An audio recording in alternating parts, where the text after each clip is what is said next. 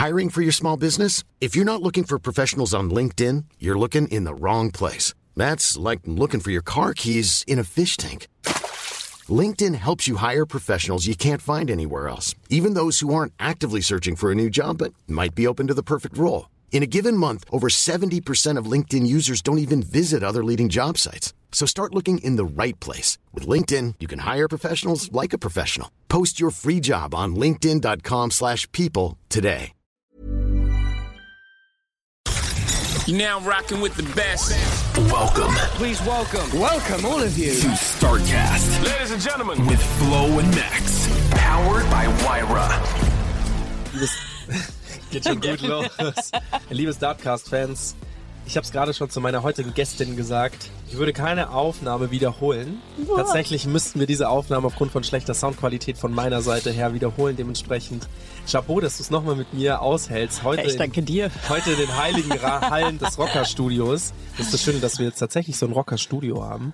Schön, dass du wieder da bist, Alex. Für die Zuhörer ist es natürlich das erste Mal, dass sie dich hören, aber für mich das zweite Mal, dass wir einen Podcast aufnehmen. Ja. Sehr schön. Kurz vor deinem Urlaub, wie geht's? Super. Ich bin total kaputt. Ich brauche dringend Urlaub. Ich kann nicht Ja, ich kann nicht mehr. Du, es, es geht gar nicht mehr. Aber sonst super. Was rockst du so den ganzen Tag runter? Ich habe es mal letzte Woche gesehen. Du hast so ein, wer der Alex noch nicht folgt, Alex Von Frank- Frankenberg? Von Frankenberg. Heißt es, heißt es auf Instagram? Alexandra Alex, von Frankenberg. Alexandra von. Frankenberg. Und dann gibt's noch Studio Was? Frankenberg. Studio Frankenberg, genau. V2. Ja, genau. Leider mittlerweile. Ja, Kommen wir nachher dazu. Genau, dann gibt's äh, Amsel, Tracht. Das ist eine geile Mischung, gell? Und dann gibt's ja noch unser Ori-Baby noch. Sorry, Baby. Nur die Frage deswegen, wo die Leute sehen können, von welchem Post ich Ja. jetzt gleich spreche, damit man mal versteht. Du bist zweifache Mutter, hast eine gut funktionierende Ehe, das trotzdem, dass du mit deinem Mann auch sehr viele Businesses zusammen machst und hast auch noch Partnerschaften mit nicht anderen Personen, sondern Brands, Mhm. wo du jeden Tag letzte Woche gefühlt representen musstest, plus noch dann gut gelaunt mit deinen zwei Kids und deinem Mann bei uns auf der Hochzeit vorbeigeschaut habt. Ihr wart der Sonnenschein für unsere Hochzeit. Oh, Die meisten haben geweint, ihr habt gelacht. Das war wunderbar. Schön, dass du da bist. Schön, dass ich dich hier nochmal in, in den Podcast bekomme. Wo geht's hin in den Urlaub? nach Italien. Tatsächlich. Ja, wir fahren mit dem Auto eine Woche nach Italien. Eine Woche nach dem Auto. Aber das ist aber schon nochmal eine Nummer, gell? Also wir Also- hier aus München, wir fahren gerne nach Italien, wenn so ganz andere Gruppen, wenn man mal so mit anderen Leuten spricht, die aus Franken kommen, die haben gesagt, nee, wir haben immer in Frankreich Urlaub gemacht. Ja. Warum? Ja. Also Frankreich Klar. ist ein cooles Land, aber Italien Ja. ist schon schöner. Du, ich meine, es ist halt um die Ecke. Also, das ist natürlich Mit zwei- bis zwei Kids und wir fahren ja immer nachts, also für, zu die schlafenden schlafen. Zeiten, dann pennen die noch und dann haben die nur noch zwei Stunden und dann kriegen die natürlich auch das klassische iPad hier vor die Nase und dann dürfen noch zwei Stunden schauen und dann kommen wir an. Jetzt erzähl mal. Ja. Jetzt haben wir gerade schon mal drüber gesprochen, dass du mehrere Businesses hast. Wie hat das alles angefangen? Boah. Wo kommst du her und was ist so deine Leidenschaft und wie hast du diese Leidenschaft in deinen Alltag integriert? Ja. Also, dass ich immer schon kreativ war, war, glaube ich, von vornherein klar. Also alles andere Ah, boah, pass auf, Boah, eine Sache. Ich okay. habe dich gegoogelt. Boah. Oh Ich Gott. hab Oh nein. Und ich Oh habe Gott. hab Bilder angeschaut von dir. Du hast einen ganz schönen. Wandel hingelegt. Das ist wie bei Germany's Next Topmodel ein Umstyling. Das ist nicht negativ gemeint. Das ist nur so, wenn man Ich Bilder weiß. von vor, ich würde mal sagen, fünf Jahren anschaut. fünf bis zehn, also ja, du kannst es wirklich verfolgen. Krass. Krass, gell? Ja, aber das ist geil, dass man das halt auch so bodenständig machen kann und dann sagen kann, ich kann mich immer wieder neu erfinden. Und ich finde, dieses Gefühl bekommt man auch, wenn man deine Geschäftsmodelle anschaut, die die ja so miteinander verfolgt. Hast du denn auch Produkte mal gesehen? Hast du denn auch Shootings von Amsel zum Beispiel gesehen, Nee. von vor zehn Jahren? Oh, das ist lustig. Aber das hat ja sehr Also, am Puls der Zeit. Also ganz, äh, Mittlerweile, aber du musst dir mal die Sachen von vor zehn Jahren mach anschauen. Hey, richtig gut. Musst du Amsel Tracht, da gibt's ja auch so ganz strange Videos von mir in Interviews. Hast du die gesehen? Nein. Ah, so lustig. aber auf Ja. jeden Fall ganz, Ganz anders. und dann hast Mensch, du wirklich ja. so ein, fast so ein, so eine Typwandlung gemacht. Ja, total unbewusst. Also das hat sich, glaube ich, ehrlich gesagt so entwickelt. Ich war ja immer schon Mode, also das war immer mein Ding. Ja. Aber Genau, lass uns ich, das mal aufrollen. Ja, Wie- genau. wie- wie war das? Wo kommst du naja, her? Im Endeffekt war klar, dass ich irgendwie immer was Kreatives machen wollte. Ja. So alles andere war nicht mein Ding. Also ich war jetzt auch nicht das krasseste Schulgenie. Fühle ich, war ich auch nicht. Genau, deswegen, also es hat irgendwie hingehauen und habe dann an der ESMOD hier in München studiert Mhm. und habe aber auch tatsächlich Glück gehabt, weil ich so einen Stornoplatz bekommen habe. Ja, kein Abi hab. Also tatsächlich äh, hier mal großes Outen. Ich habe einfach vorher abgebrochen, weil ich dachte, das braucht doch kein Mensch und ich will was funktioniert auch. Kreatives machen. Und du brauchst für die ESMOD eigentlich ein Abi. Und habe mich aber mit der Mappe beworben und dann riefen die, glaube ich, eine Woche vor an, wir hätten jetzt einen Stornoplatz und die Mappe ist aber ganz schön, ob ich nicht Bock hätte. Hast du also ähm, damals, damals und mal tiefer gefragt, hast du so viel Selbstbewusstsein auch in dich und so viel Glauben an dich, weil das ist eine starke Nummer und das ist Finde ich toll, wenn es Leute über sich selber sagen können, dass man so selbstbewusst ist und sagt, hey, das funktioniert jetzt. Und dann funktioniert's auch. Oder hast du dir damals gesagt, ey, es muss jetzt funktionieren, weil sonst wüsste ich gerade nicht, wie es weitergeht. Boah, ehrlich gesagt, glaube ich, habe ich da nie drüber nachgedacht. No-brainer. Ja, ich bin da, glaube ich, so, aber das mache ich ja bis heute. Wenn ich Ja. irgendwie sage, mach, dann mache ich sie. Und entweder stelle ich dann fest, scheiße, jetzt muss ich mir einen Plan B überlegen. Und absurderweise hat es bisher irgendwie immer geklappt. Immer mit Plan A durchgekommen. Ja, ich weiß nicht warum. Oder mit Plan halb B oder so. Sagen wir es mal so, Plan A steht einfach für Alex. Ja, wahrscheinlich ist A so, ah, okay, das mache ich jetzt mal. Und der Rest gab sich. Ja. Also das ist ja das, was wir bei unserem ersten Podcast hatten, den wir nicht hören, wo ich ja schon gesagt habe, ich glaube, dass du nichts machen kannst. Du musst einfach loslegen.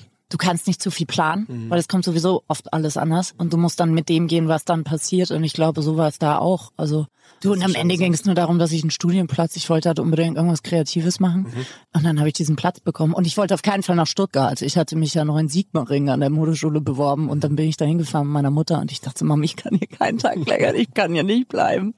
Und ja, genau. Dann habe ich drei Jahre S-Mod gemacht. Abschluss 2005. Ja, Das hast hin. du durchgezogen. Das habe ich durchgezogen, aber volles Rohr. Du, das hat mir auch richtig Spaß gemacht. Das ist ja, glaube ich, auch nochmal so an unser Bildungssystem zurückgesprungen. Erstens mal gibt's da eh so viele Baustellen, die man mal ändern sollte, aber ich bin da, glaube ich, nicht die richtige Person, die da angreifen sollte. Aber man sollte mehr mit Interessensfeldern arbeiten und nicht mit Fächern, weil. Ja, du dann ganz andere Facetten aus Menschen herausholen kannst und halt auch viel mehr Mut machen kannst. Das ist ja mein großes. Schuldrama mit meinen Kindern. Ja. Also das finde ich ja sehr geil, wirklich zu denen, die Ja, finden, ich das frage ist mich halt, also Kopfschuss. tatsächlich hatten wir bei uns an der Schule das eigentlich ganz cool gemacht. Lehrer, die nicht Lehramt studiert haben, sondern aus dem bestimmten Fachbereich kamen. Das heißt, die hatten eine Wo warst denn du auf der Schule? St. Ottilien. Aha. Also hört ihr da bitte alle dorthin? Das, also es gab's krass. nicht oft, aber es waren halt so ein paar, die halt, es waren halt so die Random-Fächer, ja. Das waren jetzt nicht die coolen Mathe, Nicht die, Deutsch, die man braucht, um nicht die man durchzukommen. braucht, Genau, so Ja. Erdkunde. Da gab's halt einen, der halt quasi das studiert hat und dann halt nicht auf Lehramt, sondern der kam halt einfach daher und hat halt ein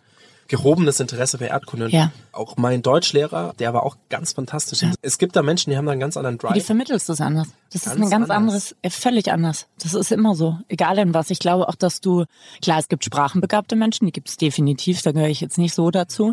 Aber absurderweise hatte ich einen französischen, einen Englischlehrer, die waren beide fantastisch und gut, Englisch war noch nie ein Problem, aber Französisch hat mir gar keinen Spaß gemacht und plötzlich fand ich es richtig gut. Deswegen habe ich es Also, mitgenommen. ich bin jetzt nicht so der Vokabellerntyp gewesen, aber Sprachen sind zum Sprechen und nicht zum Vokabellernen da. Ja. Vokabeln fliegen dir dann eh irgendwie zu.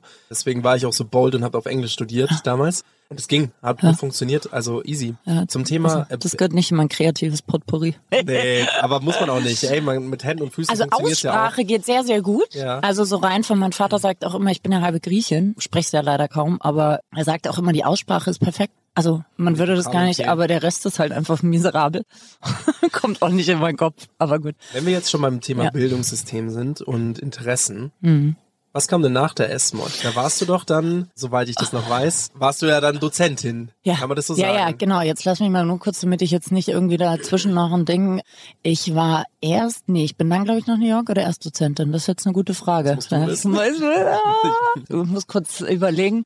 Mal Ist ja auch egal. Ist ja wurscht, auf jeden Fall. Wir gehen mal in der Reihenfolge. Genau, du warst auf jeden Fall Dozentin. Genau. Ähm, dann an der Zeichnen, Stilismus an der S-Mod, genau. Korrekt. Erst in München Genau. und dann nach Berlin. Und wie war das für dich, dass du halt sagst, okay, und jetzt bist du halt aus einem, du kommst aus einem Schulalltag, Mhm. der dir nicht die Erfüllung gegeben hat, landest dann wo, die S-Mod, eine Universität oder eine Ja. Hochschule Ja. oder eine Akademie, Privat, was, ja. Mhm. was auch immer es ist, landest dann wo, das dir sehr viel Spaß macht, weil dir die Dinge liegen und springst dann in einen quasi in den lehrenden Beruf. Ja. Wie war das? Ich habe das gar nicht als lernenden Beruf, glaube ich, gesehen. Ich dachte einfach so, boah, geil, erster Job, wieso nicht? Kann man auf jeden Fall machen. Und vor allem fühlte ich mich ehrlich gesagt extrem geehrt. Anfang 20. Mhm, cool, also du warst Also, genauso alt wie der Ich war eigentlich so, lei- genau. Und meine damalige Direktorin in Berlin, weil ich bin ja dann später nach Berlin zum Unterrichten, die hat dann auch gesagt, das sollte ich jetzt bitte nicht sagen, wie alt ich bin, damit es nicht so ein bisschen komisch, awkward irgendwie rüberkommt, dass ich so jung bin, was ich total seltsam fand. Ja. Aber war sehr, sehr jung. Da merkst du halt auch wieder, es geht immer um Hierarchien und Alter ist halt Ja. immer eine hierarchische, ein hierarchisches Level. Ja, ich glaube, das Problem ist einfach, dass Alter halt immer danach definiert, du musst eine Erfahrung haben und wenn du nicht diese Berufserfahrung nicht das und das hast, dann ist es irgendwie schwierig und was soll die denn einem beibringen? Und das hat damit halt einfach nichts zu tun. Wenn du Sachen irgendwie leidenschaftlich machst machst Und oder kannst machst. oder machen willst, Ich- dann findest du dich ja auch ein. Voll. Also ich weiß, dass ich dann abends in meiner Wohnung in Berlin saß und ewig überlegt habe, wie ich diese Figurinen, die ja plötzlich nicht mehr auf DIN A4 waren, sondern halt auf, keine DIN A2, Ahnung, DIN A riesengroß, wie ich das am besten zeichne, damit es auch nicht so stockig wirkt die ganze Zeit. Und mir überlegt, wie ich allgemein das denen besser beibringen kann und wie ich es anders machen kann. Und, das ist die Leidenschaft. Das weiß ich nicht, das müssen wir dann die Schüler nochmal fragen. Ich glaube, ein Punkt ist die Leidenschaft. Und das, also Leidenschaft ist der Motor.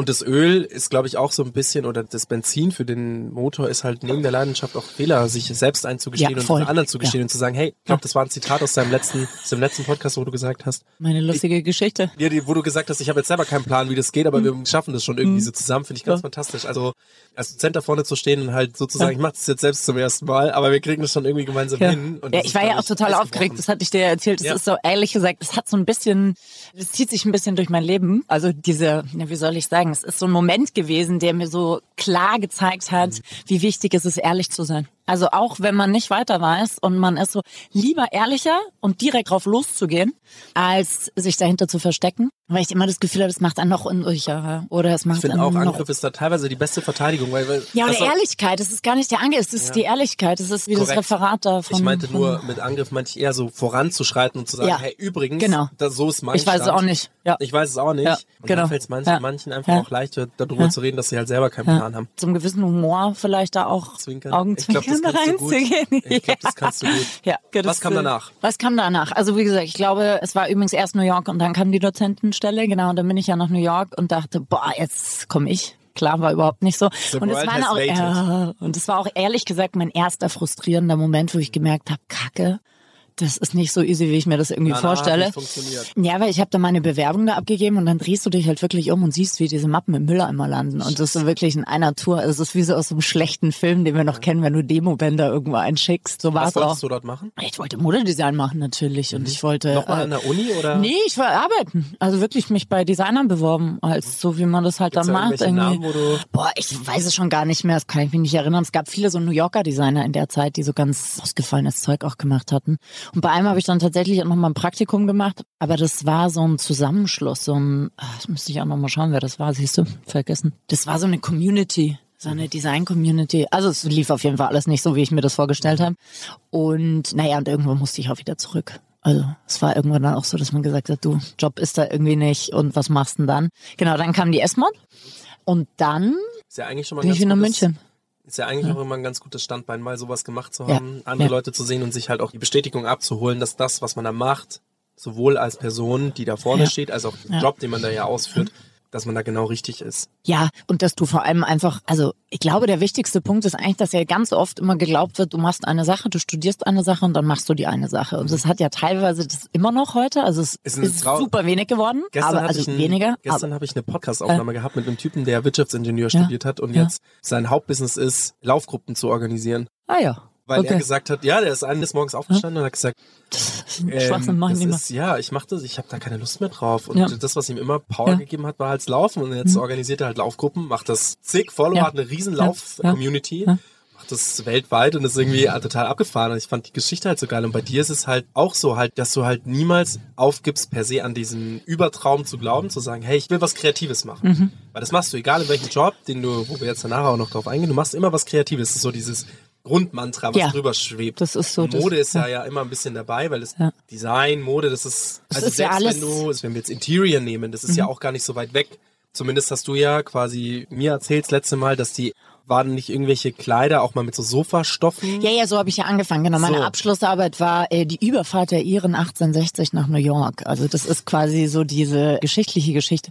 Besser bekannt als Gangs of New York. Mhm. So. Das ist eigentlich genauso die Geschichte. Und das fand ich total interessant politisch, wie Gruppen aufgeteilt werden durch Kleidung. Also wer hat gestreift, wer hatte das, wer hatte so, wie hat man sich quasi gekleidet, um eine Zugehörigkeit zu haben. Und da kamen eben so Corsagenkleider drin vor. Das ist dann auch die Geschichte, warum ich irgendwie dann in die Tracht reingerutscht bin, weil ich diese Corsagenkleider dann selber auf der Wiesen anhatte. Und dann haben mich irgendwann zwei Freunde gefragt, ob ich es nicht auch machen kann. Und ich hatte natürlich überhaupt keinen Bock, meine klassischen Dirndl zu tragen, die wir ja so und wir sind ja die Generation, die so aufgewachsen ist, dass wir nicht mit Dirndl auf die Wiesen gegangen sind, sondern noch mit Kapperhose und so und Revol- klar, voll Aber das prollig, halt- mal, voll das genau prollig. das, du Heute ist es ganz anders. hast. Mit einer Zugehörigkeit. Mhm. Mit einer Zugehörigkeit meint man natürlich auch Tracht. Also hat mir mal ein Bekannter erklärt, Tracht, das, was man trägt, so. Und dass man halt sagt, okay, die gehört irgendeiner Gruppierung an, also Mhm, irgendeinem Alter vielleicht. So, das waren deine Eltern, die halt mit Tracht vielleicht auf die Wiesen gegangen sind. Meine Eltern sind nicht mit Tracht, Gott sei Dank. Aber wir sind so aufgewachsen tatsächlich trotzdem. Ja. Genau, und dann Ja, ja. springst du halt weiter und sagst, du willst dich davon auch ein ja, bisschen ja. abgrenzen und gehst dann eben nicht mit Tracht auf Nee, die also es war völlig Gangs auf tropisch. Wiesen. Ja, also wenn wir mit 15, 16 mit dem Dirndl auf die Wiesen, das hat aber keiner bei uns gemacht. Das gab's einfach gar nicht. Das gab's nicht. Hat Und dann, aber wie war dann dein Verständnis von, okay, kam das dann her, so dass du gesagt hast, dass du Tracht machst? nee, ich habe ja nie den Vorsatz gehabt, Tracht zu machen. Das hatte damit ja gar nichts zu tun. Das Mhm. Okay, ist wirklich, wie der, ich bin da reingerutscht. Also ich habe ja ein Praktikum dann bei der Madame gemacht, als ich wieder hierher kam. Und da hatte die Madame eine Strecke, eine Wiesenstrecke. Und hatte dann irgendwie gesehen, dass ich ja sowas in der Richtung gemacht habe und das anhatte. Und haben sie gefragt, ob ich nicht Lust hätte, eins von diesen Kleidern da mit reinzupacken. Mhm.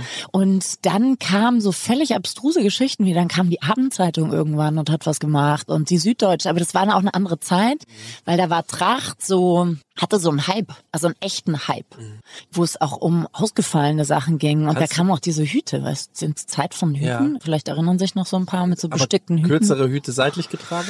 Ja, also nicht so, so Fascinator-mäßig, sondern schon ein Hut, aber mit so bestickten Münzen und so Federn. Also nicht die urlangen Federn und alles nicht in zu krass. Aber ich meine schon, also wie gesagt, wenn man das mal googelt, ist es teilweise so wirklich, ich fühle mich so wie dieses Äffchen, das die Augen vor Du die hast es Augen. wahrscheinlich auch mitgetragen, diese Hüte. Natürlich. Es war aber auch eine ganz andere Zeit. Wie, von welchem Zeitrahmen sprechen wir da jetzt? Boah, aber da sprechen wir von 2009, 2009, Okay, also Pi mal so dann 14 10. Jahre. 14, Ah, 15. nee, das ist noch was. 2008. 2008, genau. Bevor ich, also 2010 habe ich dann eigentlich angefangen, Amsel zu gründen. Davor habe ich 2008. Ja. Und kannst du da jetzt auch schon mal so retrospektiv betrachtet mal rausfiltern, wie das mit den Trends funktioniert? Das finde ich ja ganz interessant, weil ich habe das nämlich anders wahrgenommen. Hm. Bei uns war Tracht auf jeden Fall da und dann hat Tracht nochmal so einen richtigen Hype jetzt ja, bekommen. ja. So vor Covid, das war ja wirklich ein Trachtenlaufen. ja. Abnormal, wie Ja, die das Leute, sag ich ja, die genau. Fing Leute dann dann auf an, ja, einmal ja. so für Tracht Ja, ausgegeben ja, ja. haben und das war da vorher nicht Ja, die so. waren ja wie so Pilze, die aus dem Boden sprießen, die neuen Designer. Und es kam, jeder hat dann irgendwie Tracht gemacht. Und wie gesagt, ich bin da nie, also ich wollte nie Tracht machen. Ich bin da echt so reingerutscht und habe dann Wir springen mal Ja. an die Anfänge der Tracht. Wie hat das gestartet? Ja, genau. Also ich habe diese Abschlussarbeit gehabt und hatte diese Corsagensachen und habe halt gedacht, ich ziehe das einfach mal zur Wiesen an. Und diese Hüte, von denen ich gerade erzählt habe, die hat der Ludwig Beck Einkäufer dann in so einem kleinen Laden in der Innenstadt gesehen und mich dann kurz vor Weihnachten, das erinnere ich noch, angerufen und gesagt, er würde jetzt gerne diese Hüte bestellen, 70 Stück. Und ich war so, äh, was? Wie? Ich hab- ich hab und ich habe echt gedacht, so, boah, das war's jetzt. Jetzt habe ich es geschafft. Und dann hat er irgendwann gefragt, ob wir quasi auch normale Dirndl machen können, weil ich ja nur so, ich hatte ja eigentlich wirklich noch diesen jungen Modedesigner-Gedankengang da und habe diese ganze Kollektion gemacht. Hauptsache nicht klassisch. Hauptsache nicht klassisch. Und dann hat er aber gefragt und dann habe ich in der Nacht- und Nebelaktion in einer Woche mit einer Freundin damals im Atelier diese Dirndl genäht, aber eben auch aus Möbelstoffen. Also tatsächlich, wenn man die ersten Modelle noch alle mal googelt in dieser Zeit und sieht, ist das wirklich Gibt's echt. da Bilder? Ja, ja, eine Menge. Naja, findet man alles. Und Würdest du das- heute sagen, dass du da stolz drauf bist? Wie das Boah, ich finde das sowieso total schwer stolz. Also das ist sowieso noch so ein Thema für sich. Also ich finde, du kannst stolz auf dich sein. Das ist einfach, dich da in so ein Metier getraut zu haben und du warst ja dann schon mit deiner Brand mit die erste hier in München, die dann dieses Trachten, wenn du jetzt einen Lodenfrei anschaust, den gibt's ja schon ewig. Ja, ja. Dann gibt's ja so Trachtenlabels, die gibt's ja schon ewig. Ja. Aber es gibt halt diese kleinen Trachten. Ja.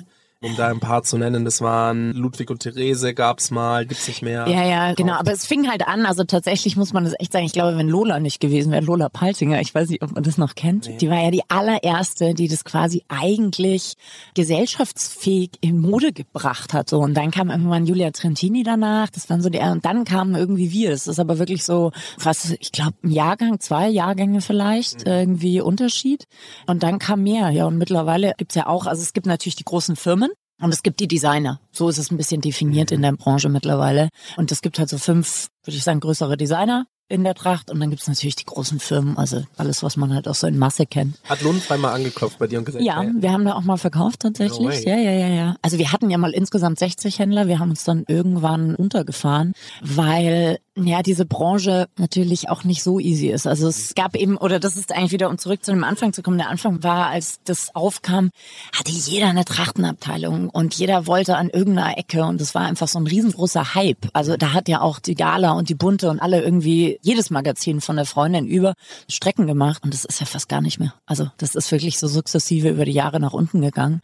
Das gibt's fast gar nicht mehr. Also und wenn dann hast du mal eine Seite, aber Und wie ist das mit dem Unternehmen per se? Das habt ihr Das habe ich gegründet. Das hast du gegründet, Genau, Amsel. ja. Kannst du noch mal kurz erzählen, wo der ja, Name genau, das ist mein? Spitzname und den habe ich von meinem Ex-Freund. Während ich studiert habe, von Alexandra Melakrinos, das ist ja mein Mädchenname, Weil du und weil ich so viel rede. das Zwitscher, Vogel, keine Ahnung. Also find- hat erst find- immer erzählt, er lieber. Matze, lieber Matze, danke Stoffe. Genau, und irgendwann hat er mich Amsel genannt und dann dachte ich mir auch, das ist doch eigentlich ein Geiler ganz Name. witziger Name, den kann man Passt sich gut gut. merken, passt zur Tracht, ist bayerisch und genau. Also du hast die Firma gegründet, Ja. dann sind irgendwann mal Dann ist mein Bruder, zur Bruder? Rettung kurz mal eingesprungen, genau. Ja, weil du Finanzen ist ja jetzt nicht so. Man lernt, man lernt alles, aber wenn ich jetzt Das ganz ehrlich bin, ja, das ist immer- Mhm. echt krass. Ich glaube wirklich, da bin ich ganz dankbar, dass wirklich die meisten Kreativen, glaube ich, jetzt nicht die Finance-Genies sind. Also Entschuldigung, falls es bei jemandem anders ist, aber Hirnkapazitäten müssen wir für was anderes aufgehoben ja, werden. absolut. Genau, mein Bruder war eigentlich in Australien und wollte dann eigentlich nur drei Monate hier sein und dann nach Neuseeland. Aus drei Monaten sind jetzt zehn Jahre wieder hier. Mega.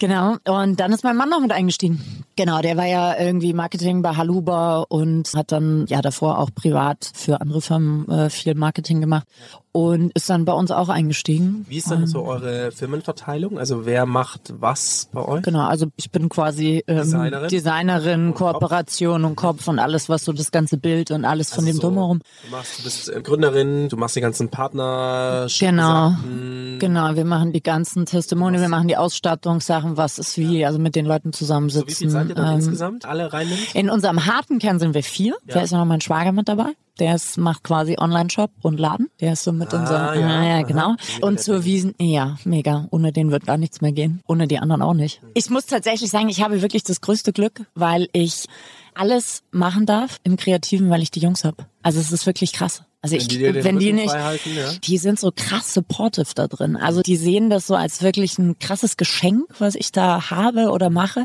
und sind da so supportive. Es ist so geil. Wenn und deswegen kann ich das machen. Ja. Und sagt, ist das nicht einfach abgefahren Ja, geil, was wir machen dürfen? Ja, ist krass. Das hatte ich in meinem Post. Ich habe letztens mal so einen Post gemacht, wo ich mir dachte, wie dankbar ich bin, dass ich meinen Kindern, also dass ich das überhaupt kann und dass ich meinen Kindern sagen kann, du hör zu, es ist voll möglich in einer Welt zu leben, wo es einfach möglich ist, das zu machen, worauf man Bock hat. Das ist so schön. Und egal, ob du studiert hast oder nicht, ich bin ja eh ein großer Fan von Autodidakt. Das ist, finde ich, Autodidaktin, eine mega geile Sache. Du musst nicht studieren, um Sachen zu können. Also kommt auf den Bereich drauf an, Hey, aber das ist wieder jemand- unser System. gefragt, Nie, nie wieder. Genau, also wirklich halt nachdem hat mich nie wieder hast. jemand gefragt. Ja. Ja. aber auch bei Burda schon nicht Ja. und bei den anderen Sachen nicht und bei der Madame und nicht und das war scheißegal. Ich glaube, wenn du dich gut verkaufen kannst und fleißig bist, dann ist das, glaube ich, und Bock drauf hast, sowieso kein Thema. Mhm. Ja.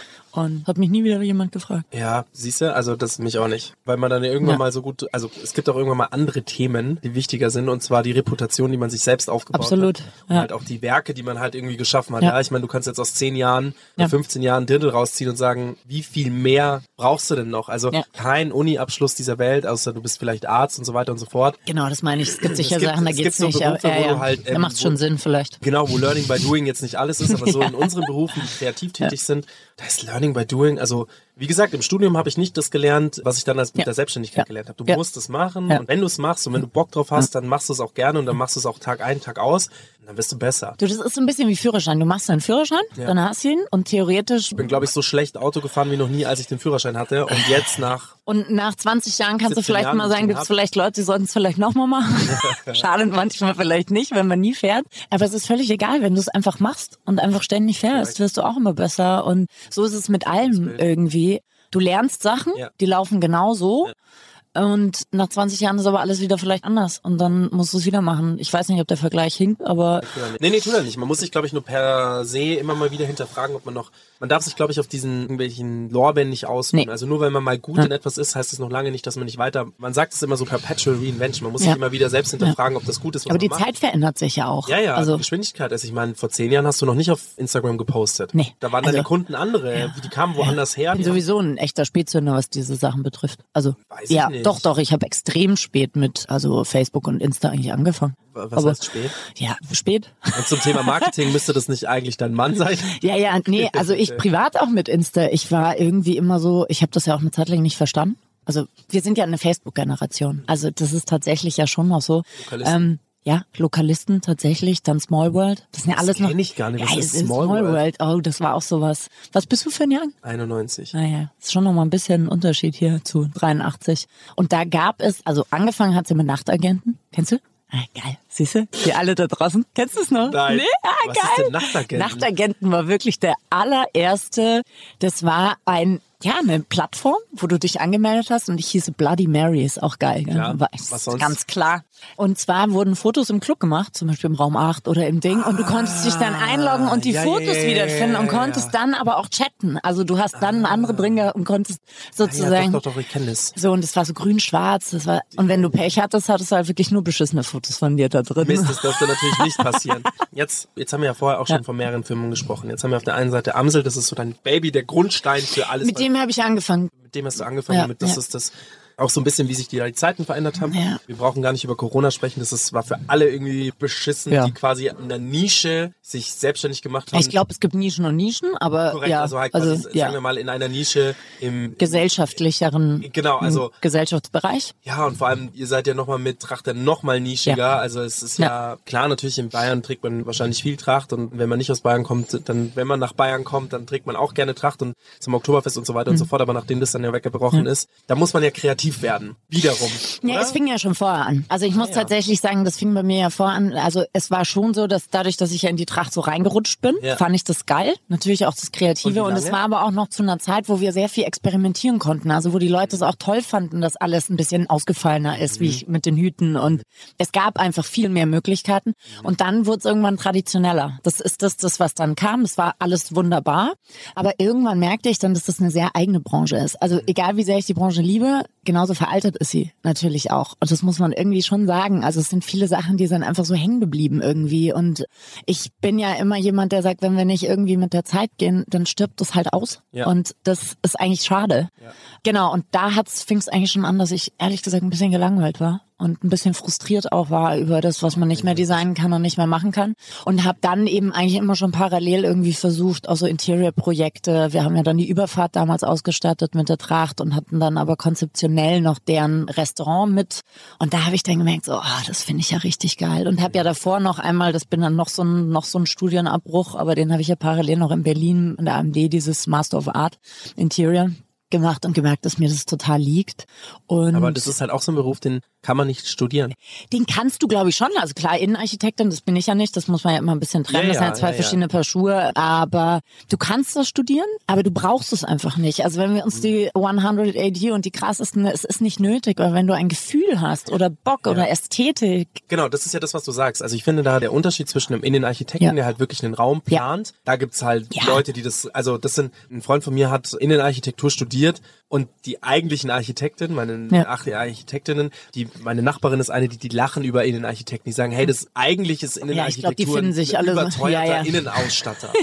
So, aber ein Raumgefühl Ja. und ein Farbgefühl oder wie du- Farbgefühl, ja. eine Ästhetik und auch so eine Kreativität, Ja. das kannst Ja. du meines Ja. Erachtens nicht studieren. Also wenn du Es, Raum wieso gibt es so viele Designer, die trotzdem eine Linie haben? Oder wieso gibt es so viele Interior, Mhm. die trotzdem Fashion super? Also wenn du dir Kelly Wurstler anschaust, ist ja die Interior-Königin quasi so überhaupt. Und die hat aber auch einen geilen Style. Und die hat ein gutes Gefühl. Das ist jetzt natürlich eine sehr krasse Person, aber alle haben eine gewisse Ästhetik. Du, das ist aber bei dir hat auch nicht so. studiert. Was mich jetzt ein bisschen an dir auch noch interessiert, weil ich ja am Anfang gesagt habe, die, sagen wir mal, Amsel ist jetzt mehr oder weniger, wir sind gerade Genau, so, das Amsel ist ja, so- ja, genau, das ist dann ist durch, ein genau. bisschen Übergang. Aber was mich auch interessiert ist, was kam zuerst? Du hast einen exorbitant guten Weg, dich anzuziehen. Du bist sehr Ja, laut. vielen Dank. Du bist sehr, Ja. sehr laut und das ist schön. schön, dass man sich das traut, dass man sagt, hey, das Leben ist bunt und das Leben hat so viele Facetten. Ich habe das, auch- ich habe auch Bock, das zu zeigen und auch meinen Kindern vorzuleben und so. Also Hut ab dafür. Ich finde das ganz, ganz toll, wenn man sich da auch sehr viel dafür begeistern kann. Aber was kam zuerst? Kam zuerst dieses, warum ich das frage ist, es gibt ganz viele, die so Interior machen und sagen, geil, ich kann ja total ausgeflippt sein mit den Räumen. Und dann entwickelt sich eine Person dann weiter und sagt, hey, was ich mit den Räumen machen, kann ich ja eigentlich selber an mir auch.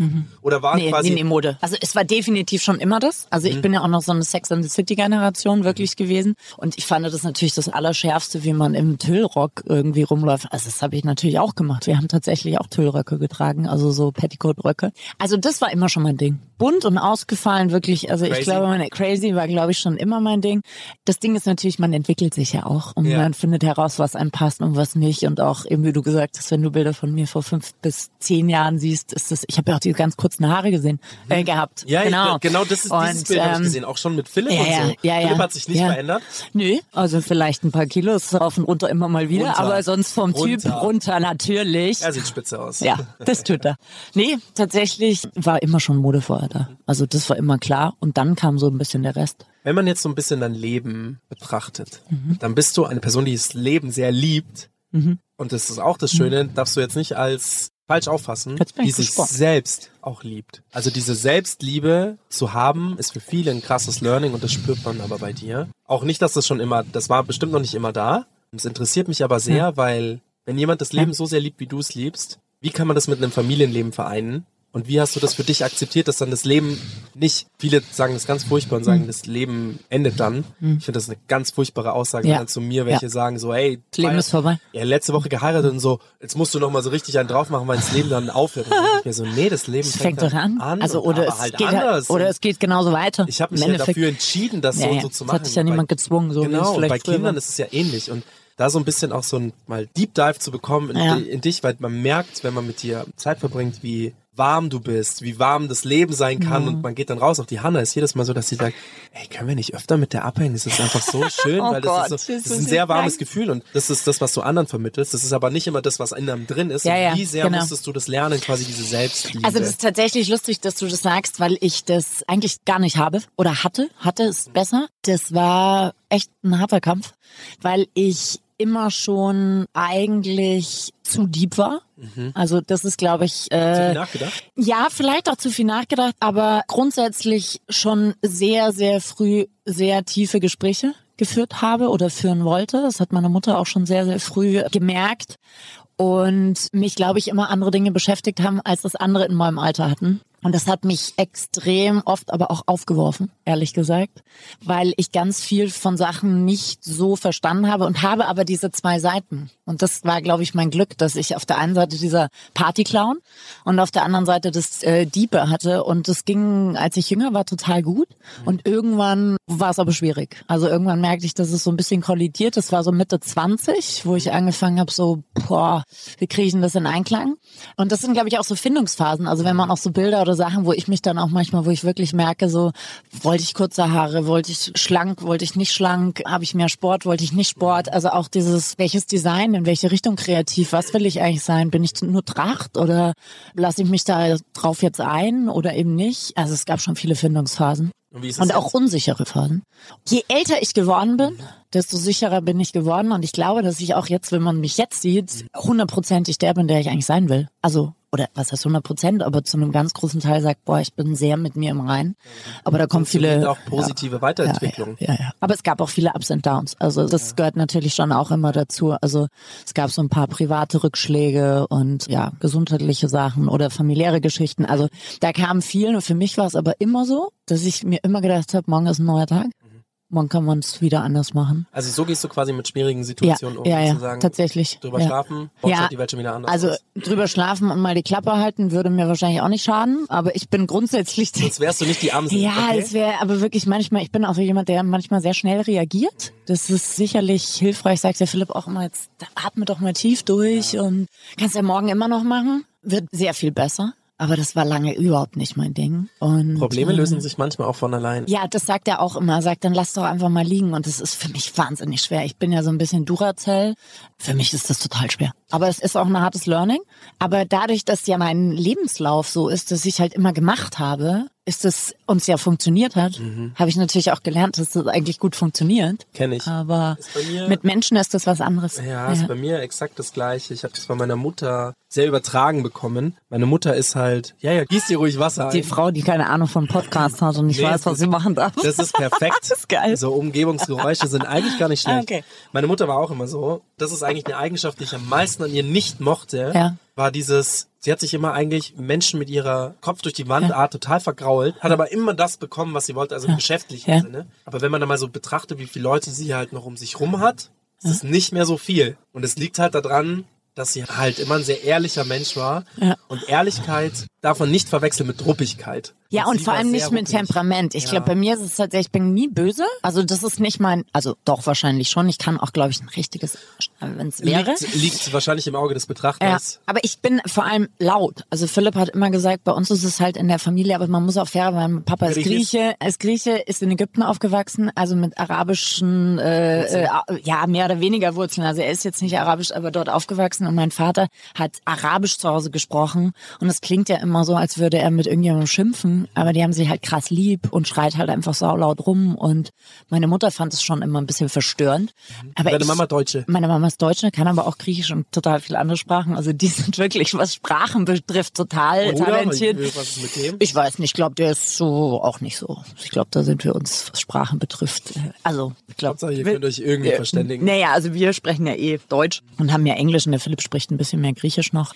Aber das Laute an sich, das Temperamentvolle, das ist es, glaube ich, eher. Aber es ging mir immer darum, dass ich ja eigentlich nur ehrlich sprechen wollte. Und ich musste echt lernen, dass es die Leute nervt. Also, was heißt nervt, dass man manchmal, wie nenne ich das denn, dass es die Leute nicht wollen? Und schwer finden, wenn man ihnen jetzt die ganze Lebensgeschichte, weil nicht jeder kann das handeln. Also wenn du ihnen dann irgendwelche Sachen erzählst oder fragst, die wollen ja gar nicht, dass du nachfragst. Die haben ja überhaupt kein Interesse daran. Und Also- finden es auch wahrscheinlich übergriffig. Also Interesse, ja, ja, Übergriffigkeit, das habe ich auch in den letzten paar Jahren gelernt, dass es dieses Wort überhaupt gibt, diese Übergriffigkeit. aber es gibt ganz viele Formen von Übergriffigkeit. Ja, ja, also aber gut, dieses, das ist halt auch so wieder, wo fängt das an, wo hört das Ja, auf? genau. Manche Leute fragen, also ich habe auch ganz oft das Gefühl, dass Leute nicht fragen. ja. Also wie oft So Lebensgeschichten, wie oft ich Lebensgeschichten erzählt bekommen habe, ohne dass man Ja. die Person eine Sache von Ja. mir wusste. Ja. Ey, du wirst gar nicht wissen, wie viele Leute wirklich aus dem Himmel gefallen sind, dass ich gesagt habe, hey, ich werde nochmal Vater und außerdem heirate ich. Die sagen dann so, Was? wieso, hab, wieso hast du nie was gesagt? Und dann habe ich immer gesagt, ja, weil du nicht gefragt hast. Ja. So, ich Ja, ja. bind dir das doch nicht auf die Ja, Nase. ja, das ist sowieso erstaunlich. Die Leute fragen nicht, sondern sie unterstellen einem ja immer. Das finde ich einfach echt erstaunlich, dass man irgendwie selten Mhm. in eine Situation, aber es interessieren auch viele sich einfach nicht, Nicht. dafür. Die leben so in ihrer wieder. eigenen Welt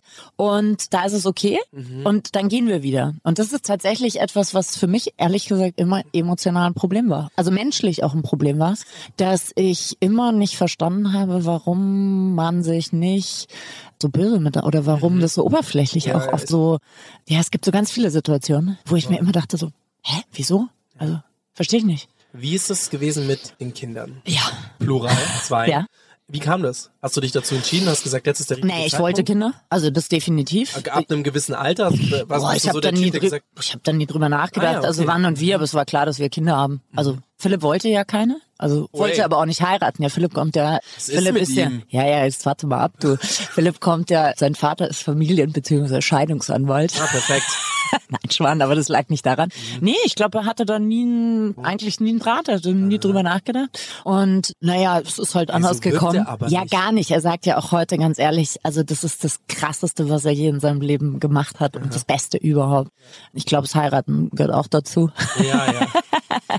Naja, aber als wir uns kennengelernt hatten, war das eigentlich kein großes Thema. Und dann war ich aber schwanger. Also wir haben geheiratet. Irgendwie hat er mich dann trotzdem gefragt und es war super. Und an meinem Geburtstag damals und auch so ganz, es hat halt immer schon gepasst, so ganz easy, ohne viel Tamtam und alles so zu unserem Leben passen. Immer schon. Und dann bin ich schwanger geworden. Sofort.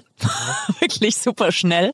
Und hatte eine tolle Schwangerschaft. Also das war, kam irgendwie auch dazu. Und ich finde ja immer, also muss man vielleicht ein bisschen aufpassen. Klar gibt's immer Schwangerschaften, die sind so und so. Aber im Großen und Ganzen, glaube ich, ist das auch so eine Einstellungsgeschichte. Kopf. Ich glaube, wenn du so eine ganz positiv und einfach das so, so ein Flow, dann funktioniert das irgendwie. Also wie glaube, gesagt, versteht mich nicht falsch. Es gibt immer solche und solche Seiten und so. Aber ich glaube, im Großen und Ganzen ist es schon ein Thema. Voll. Also ich glaube, es gibt diese Art von Krankheiten auch in der Schwangerschaft, genauso wie im Leben insgesamt. Ja. Und je mehr Ja. du über Ja. was liest Ja. und je mehr du über was dir Gedanken machst, desto eher Ja. Ja. Und das ist dann irgendwie auch so. Also Ja, ich Hanna glaub- und ich, wir haben uns auch schon zig Sachen durchgelesen und haben halt gesagt, und sie hat sich auf einmal angefangen, Sachen über Sachen Sorgen zu machen, Ja, wo ja, sie halt sollte man- zwei Stunden vorher noch gar nicht wusste, dass Ja, es das ja, überhaupt gibt. genau. Wo du halt Ja. sagst, Ja. hättest du das nicht gelesen, würdest du dir keine Ja. Sorgen machen und Ja, ja. gegebenenfalls Es macht schon Sinn, warum Ärzte manchmal sagen, hören Sie auf zu googeln. Ja, ja, ja. Ja. macht schon Sinn. Also Absolut. das ist ein ganz schöner Schwachsinn manchmal. Wie hat das businesstechnisch das alles Naja, also ich habe dann sozusagen bis zum letzten Tag gearbeitet. Natürlich, bin dann ins Krankenhaus und dir. ja, typisch. Ich Und muss das Dirndl noch fertig machen. Nee, Alex, wir Ja. fahren jetzt in den Kreis. ja, wir saßen Ah. einfach, also wir saßen vor allem einfach noch zusammen. Ich weiß noch, dass wir am Abend vorher noch irgendwie bei uns zusammen saßen und noch Strategieplan irgendwas Mhm. gemacht haben. Und ich bin aber der festen Überzeugung gewesen, ist ja das erste Kind, man weiß ja nicht, wie es ist. Ich krieg das Kind, dann gehe ich wieder ins Büro. Pustekuchen. War und nicht so? war natürlich nicht so. Okay. Ah. Okay. Und dann hat's mich echt erwischt und dann habe ich so ein Babyblues richtig bekommen, sieben Wochen lang. Und das Krasse war, und ich glaube, das ist, was mich danach extrem geschockt hat, und das finde ich ein extrem wichtiges Thema, dass es dieses Thema nicht gab. Oder wie man das verwechselt hat. Also, dass man irgendwie sein Kind nicht lieben würde oder irgendwas nicht hat. Das eine hat mit dem anderen überhaupt nichts zu tun. Aber mir haben immer alle gesagt, boah, und dann kommt es auf die Welt und dieser Moment, wenn du den im Arm hast, es ist einfach so, oh. Ich glaube, das gibt's bei ganz viel, aber es gibt's halt auch nicht. Und ich war halt so, boah, ich lieb dich. Ich finde dich auch mega cool. Hi, ich bin deine Mama. So, und jetzt müssen wir zwei erstmal hier so ein bisschen herausfinden, wer bist denn eigentlich du und wer bin eigentlich ich? Und hatte eher diesen Instinkt, beschützen, füttern, so. Aber dieses krasse vom allerersten Moment, diese überdimensionale Liebe und dieses Gefühl, Ja. Aber ich habe auch Ey, ich ehrlich nur eins, über ich darüber nachgedacht, es war so bam, bam, bam. Leute. Ja, ich, glaub, habe da Leute einfach sich. funktioniert. Das wollte ich gerade Ich hab Das funktioniert. Einzige, was du tun musst, ist ja quasi, du bist Pflicht. Eigentlich funktionierst du eigentlich Ja, wirklich. ich meine, in- ich mein, am Ende des Tages, Kinder sind Rudeltiere. Ja. So, die wollen quasi mit dir abhängen, die Wärme, den Geruch und so weiter aufnehmen. Und denen tut es gut. Ja. Und allein, weil denen das gut tut, macht man das. Ja, und das ist ja auch, wie gesagt, und das war dann immer so, dass man dann irgendwie so, echt? Und so, und dann wurden mich Leute so angeschaut. Und mir wurde dann erst bewusst, dass man darüber gar, also für mich war es völlig normal, darüber zu sprechen, Ja. weil ich das überhaupt kein Issue fand.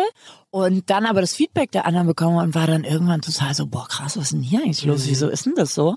Bin da aber total am Ball da geblieben, weil ich hätte auch nichts anderes machen können. Und wie gesagt, es hat gar nichts mit der Liebe zu tun. Du kuschelst ja trotzdem, erst. machst es, das wächst. Also bei mir musste ich wirklich Wenn man dich jetzt mit deinen Kindern sieht, ja, das ja ist völlig aus der Frage. Und dann kam dazu, dass ich das Gefühl hatte, dieses Leben, was ich vorher hatte, dieses Selbstbestimmte ist vorbei. Also das ist so mein Passepartout dafür, dass ich irgendwie sage so, ey, ich konnte nicht mehr alleine Fahrrad fahren. Also natürlich hättest du vorne das Baby aufschneiden können, wie alle anderen auch, und wärst losgefahren, aber das gab's in meinem Kopf nicht. Für mich war es diese Freiheit aufs Fahrrad und los, das kannst du nicht mehr machen. Und das hat mich so irgendwie so aus der Bahn geworfen, dass ich, boah, wie mache ich denn das? Und so schnell, wie es dann kam, war es aber auch weg. Also nach sieben Wochen war es, das war echt eine harte Zeit. Ich habe auch viel geweint. Das ist ein bisschen wie in der Käseglocke. Ich finde es halt auch dann- nur krass für den Partner, weil der Partner funktioniert ja genauso. Ja. Hat aber halt, bei mir war Ja. das mit dem Noah auch so. Ja. Ja, für Väter ist es, glaube ich, sowieso ja noch mal ein bisschen anders, weil Ja, die es ja halt nicht im Bauch und dieses Thema so. Ja, ja, genau, aber es ist halt total, ja. nochmal, um das zu sagen, ich glaube, die meisten belügen sich da wirklich, wenn die da halt sagen, dieses Lebewesen ist jetzt da und ich liebe dich über alles. Ist so. Genau, die Frage stellt würde sich ja gar nicht. was passieren, wäre das das Schlimmste auf der Welt. Aber diese Liebe muss sich doch erstmal entwickeln. Eine Beziehung, die sich aufbaut zwischen zwei. So, und auch wenn, Ja. was ja viele nicht aussprechen, ist, ja klar, das ist irgendwie zehn Monate in deinem Bauch, wächst daran, aber du sprichst ja trotzdem nicht mit dem. Du riechst es ja nicht, du siehst So es ja genau. nicht. So, und auch diese lebensverändernden Maßnahmen, diese, du hast ja schon zehn Monate, Ja. aber du machst ja zehn Monate trotzdem irgendwie noch. Ja, ich wusste auch nicht, wie ich ihn am Anfang Teil. halten sollte. Ich meine, es Ja, macht schon Sinn. Also ich gehörte nicht zu denen, die jetzt sofort Ja. hier über die Schulter drüber Ja. und so dachte, ich dachte schon, ich zerquetscht da irgendwas, wenn Voll. ich. Ich finde, da muss beiderseitig eine Aufklärung stattfinden, um jetzt nicht zu tief in dieses Thema Ja. einzusteigen, aber für Es ist eine Akzeptanz, es ist für ab alle Seiten einfach, dass wir nicht in Schubladen, dass wir nicht alles immer gleich so Genau, ein Ding drauf tragen. Mütter müssen die Freiheit haben dürfen, alles zu sagen und Gefühle dürfen nicht interpretiert werden als allgemeingültig, sondern halt in dem Moment, weil es halt Genau. Ja. so krasse Hormone sind, die da auf jemanden einwirken und die Väter müssen aber halt auch Ja. einfach gebrieft werden, wie so ein Handbuch, das Ja, ja. denen einfach mal Ja. so, hey, pass auf, das kann vorkommen, wenn es vorkommt, das ist nicht die Person, die du 365 Tage im Jahr da ist, sondern das passiert halt jetzt über einen gewissen Zeitraum, weil ich glaube auch, dass viele Trennungen und viele Streite und vieles Einknicken Mhm. auch bei sowas halt kommt, in der Schwangerschaft ja genauso. Ja, ja. Also da gibt's ja viele Emotionalitäten und das hat ja nichts damit zu tun, ob man den Partner dann mehr oder weniger liebt, aber ich merke das schon auch. Also da gibt's halt manchmal Rabereien, Ja. wo du halt sagst, okay, das kommt irgendwo her, du kannst nicht erklären, wo es herkommt, aber es ist auch super unfair vom Mann, dann davon auszugehen, ich spreche noch mit derselben Person wie vor neun Monaten noch. Ja, das ist sowieso das eine Thema. Also das ist definitiv, also so hormonelle Situation hat man ja auch, wo man dann glaubt, echt, ich bin doch immer noch die gleiche Person Ja. und bist so, oh Gott, ein Zack, paar Monate in- in seinem ein paar Monate später hast du dir gedacht, wirklich, das war ich? Okay, tut mir leid. Krass war es im. Job, also weil du ja gesagt hast, wie Ja. das dann weiterging. Ja, also das weiter? Thema tatsächlich war eher so, dass man sicher denkt, und das war das, was ich erstaunlich fand. Ich bin halt davon ausgegangen, ich mache das. Und dann gab es so Situationen im Laden, wo dann wirklich Leute, so viel vielleicht zum Thema Tracht oder die Branche, ich weiß es nicht, damals, wo Leute dann reinkamen und gesagt haben, oh, sie fänden das aber jetzt schon komisch, dass ich jetzt hier mit dem Kind bin und ich, man sollte doch eigentlich zu Hause und was soll denn hier ein Kind im Laden so? Und ich war, what? Also Mhm. ist mein Laden. früher, ja, und früher Generation war das irgendwie Standard. Und ich glaube, aus all diesen Dingen fing es irgendwie relativ schnell an, dass ich gesagt habe, boah, ich glaube, ich muss da wirklich meinen eigenen Weg drin finden, weil es gab auch in meinem Freundeskreis nicht viele selbstständige Frauen, also Unternehmerinnen. Und die gibt's ja bis heute. Also es wird mehr, aber gab's gar nicht. Das heißt, ich war ja auch eine der einzigen, oder eine der wenigen, die überhaupt mit Kind ein Unternehmen aufgebaut hat oder einfach so gearbeitet hat. Stetig. Genau. Und dadurch musste ich meinen eigenen Weg darin finden. Der war nicht immer leicht, definitiv nicht. Bist du dir bewusst, dass du in deiner Position, die du hast, eine Vorbildfunktion repräsentierst? Für meine Kinder oder meinst du allgemein? Ach so, Kinder, einfach so, Kinder. ja, ja, einfach nein, im nein, Ding. Für alle Frauen, die da draußen sind und Bock haben, sich selbstständig zu machen und Ich weiß es nicht, das ist so ein bisschen wie mit dem Stolz, was du vorher das gemeint hast. du, Ich, du bist eine Vorbildfunktion. Ja, genau, Ich ich wollte dir, das war eine rhetorische Frage. Das war eigentlich keine Frage. Ich wollte dir sagen, du bist eine Vorbild, eine Vorbildsperson. Das, was du machst, können nicht viele weder persönlich stemmen, noch ebenso familiär stemmen. Und da muss ich halt einfach sagen, erstmal Chapeau, dass man das in der Familie so hinbekommt. Das ist natürlich eine gute Base, ja, ja, das die Wichtigste Familientypen, ja.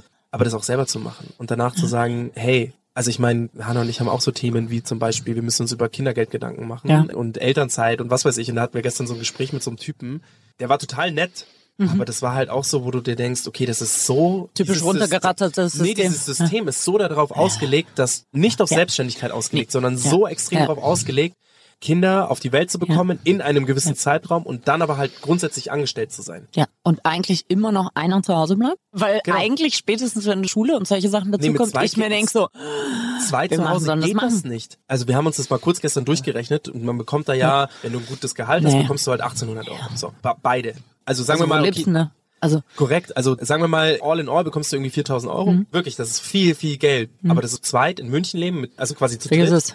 Vergiss es. Ja, nicht Vergiss möglich. es einfach, Ja. das geht nicht. Ja, und da das ist halt auch schon gesagt, okay, hoch. Also diese 3600 Euro, die ich bekäme, scheiß drauf, ich arbeite einfach weiter. Ja, und jetzt kommt aber noch dazu, ich bin auch einfach ein beschissener Angestellter, glaube ich. Also das, ich glaube wirklich, das ist nicht mein Ding. Ich muss es, glaube ich, ehrlich sagen, ich bin überhaupt nicht der Typ dafür. Also neben dem, Ja gut, du das bist ja auch in deiner Firma angestellt. Ja, aber auch so, ich meine, klassisch gesehen, ich könnte gar nicht.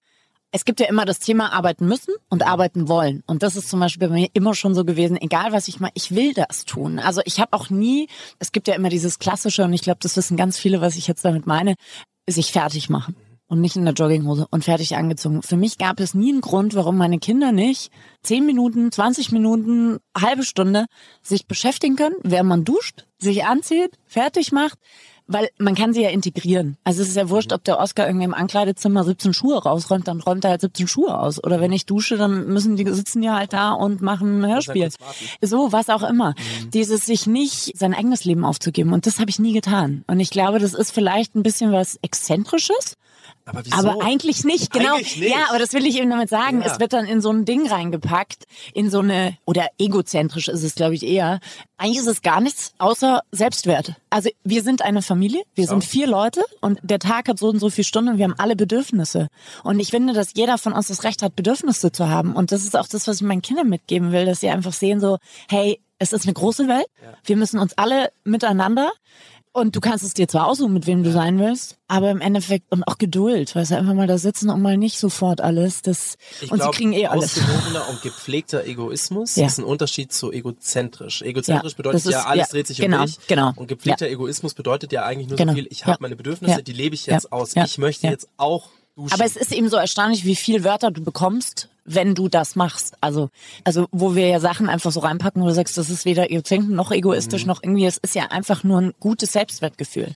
Das ist ja wie selbstbewusst. Wenn du die Wörter, und ich bin ja so ein Wortklauber auch, Philipp lacht da immer ein bisschen, liebevoll, aber ich kann ja wirklich da selbstbewusst, das heißt, ich bin mir nur meiner selbst Mhm. bewusst, wer ich bin. Das hat aber nichts mit Selbstsicherheit zu tun. Und das sind ja auch zwei verschiedene Paar Schuhe. Wie hat das bei dir? Also, das ist eben gut. Wir drehen uns auch so Hm. gut in diesem Kreis um diese Punkte, weil ich hatte dich ja vorher gefragt, wie das mit der Selbstsicherheit Ja, ja, war, ja, also mit sich ja, selbst im Reinen ja. zu sein. Hat das mit deinen Kindern auch so angefangen? Also haben dir deine Kinder auch in dem Sinne diese Selbstsicherheit gegeben, zu sagen, ich entscheide das jetzt und nicht die Außenwelt? Dieses Schutzschild Boah, aufbauen? nee, ich war, also ich gehörte definitiv zu denen, die sich echt von der Außenwelt krass hat bei beeinflussen beiden. Kindern? Nee, beim ersten. Ja. Ja, genau. Also es hat mich auch echt aufgeworfen. Also da habe ich wirklich oft gestruggelt auch. Und ich glaube, das hat mich auch eine Zeit lang überfordert.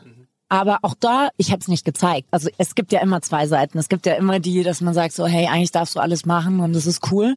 Aber es selber umzusetzen, ist ja immer die andere Seite. Und ich habe, glaube ich, ganz viel Also wie gesagt, ich bin sicher Typ Duracell, aber ich glaube, ich habe ganz viele Sachen auch einfach gemacht, weil ich glaubte, dass die Gesellschaft es dann akzeptiert und nicht anecken wollte. Und wann hast du es abgelegt? Wann habe ich denn das abgelegt? Also ich glaube noch vor dem zweiten Kind. Weil jetzt hast du Ähm, das nicht mehr. Nein, gar nicht mehr. Aber es kam natürlich, also da kamen viele Punkte dazu und viele Erkenntnisse. Wie gesagt, was ich vorhin schon gesagt hatte, so ein paar private Themen, die dann noch irgendwie mit reinkamen auch. Und das verändert dann schon. Das kam definitiv. Aber Es gibt manchmal so diese, kennst du diese Cappuccino-Sprüche, die dann an irgendwelchen Wanden, an Wänden klar stehen? kenne ich den.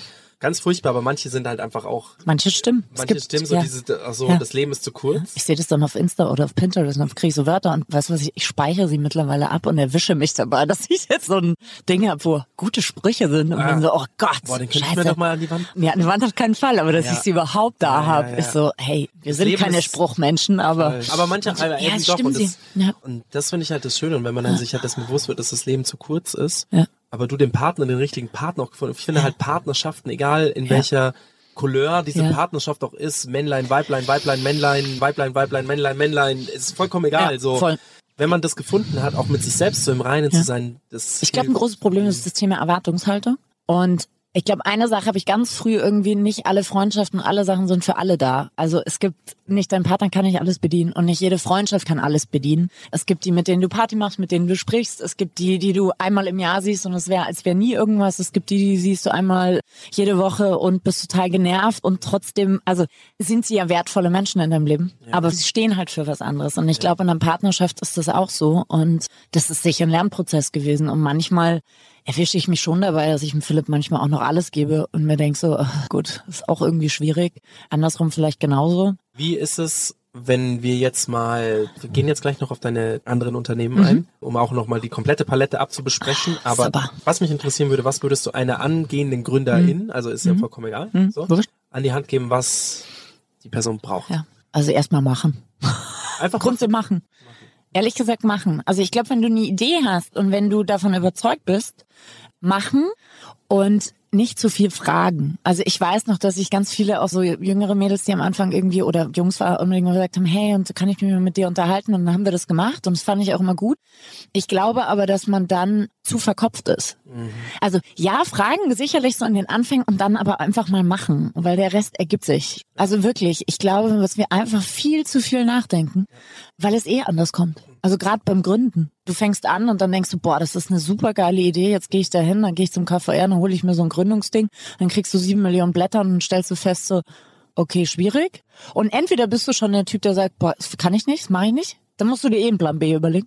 Oder du machst einfach weiter. Und dann kommt aber vielleicht der nächste Brief und dann sagen sie, ja, wir können ihnen nicht das und das geben, aber sie können das und das machen. Ich finde es halt bei dir super spannend, weil es ist natürlich so existenzielle Ängste, die Leute auch mitbringen. Mhm. Ja. Gerade viele Frauen, Ja. die diese existenziellen Ängste noch mehr haben manchmal als Männer. Männer sind halt so, okay, gibt's auch diese, Ich diese glaube auch, solche, ist- ja. aber es ist halt mit diesem Kinderthema und Familiengründung Mhm. und der Staat sichert halt einfach Frauen nicht so arg ab Mhm. wie Männer, glaube ich, was das angeht. Also der Staat jetzt nicht, aber die Arbeitswelt.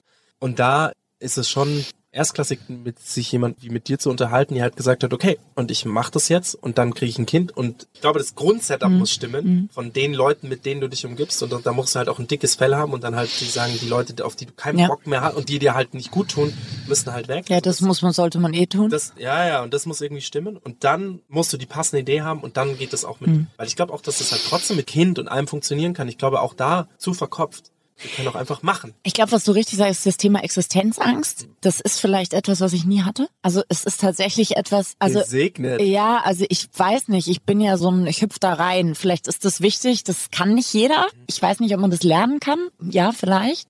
Aber das hatte ich natürlich. Ich bin ja auch ehrlich gesagt kein Sparer. Also ist natürlich nicht besonders gut, wenn man das so auf Dauer sieht. Aber ich bin jetzt nicht so der große Anlegertyp. Also ist Aktien, lass mich in Ruhe. Das ist für mich nichts, was ich greifen kann. Also alles, was ich nicht greifen kann, mache ich nicht. Man So. investiert letztendlich in seine Kinder. Und ich investiere vor allem in unser Leben. Und es ist ja, wie gesagt, man kann ja offen drüber, ich hatte ja vor zwei Jahren einen Schlaganfall, irgendwie nach Corona, woher auch immer er kam. Also man weiß bis heute nicht woher. Aber das hat mir irgendwann die Augen geöffnet. Das kam noch nicht mal direkt in der Zeit. Aber danach, und dann habe ich mir halt irgendwann schon gedacht, so, boah, ich bin ja jetzt leider Gottes nicht so auch der Typ, der, wie soll ich das sagen, dann sein alles ändert oder Gott sei Dank nicht ändert. Weil ich mir einfach dachte, nur jetzt umso mehr. Also jetzt die Dinge bewusster wahrnehmen, was mir vorher vielleicht schwieriger gefallen ist. Aber es kam auch, wie gesagt, nicht danach. Ich glaube, es hat auch noch mal ein Jahr gedauert, bis ich das geschnallt habe.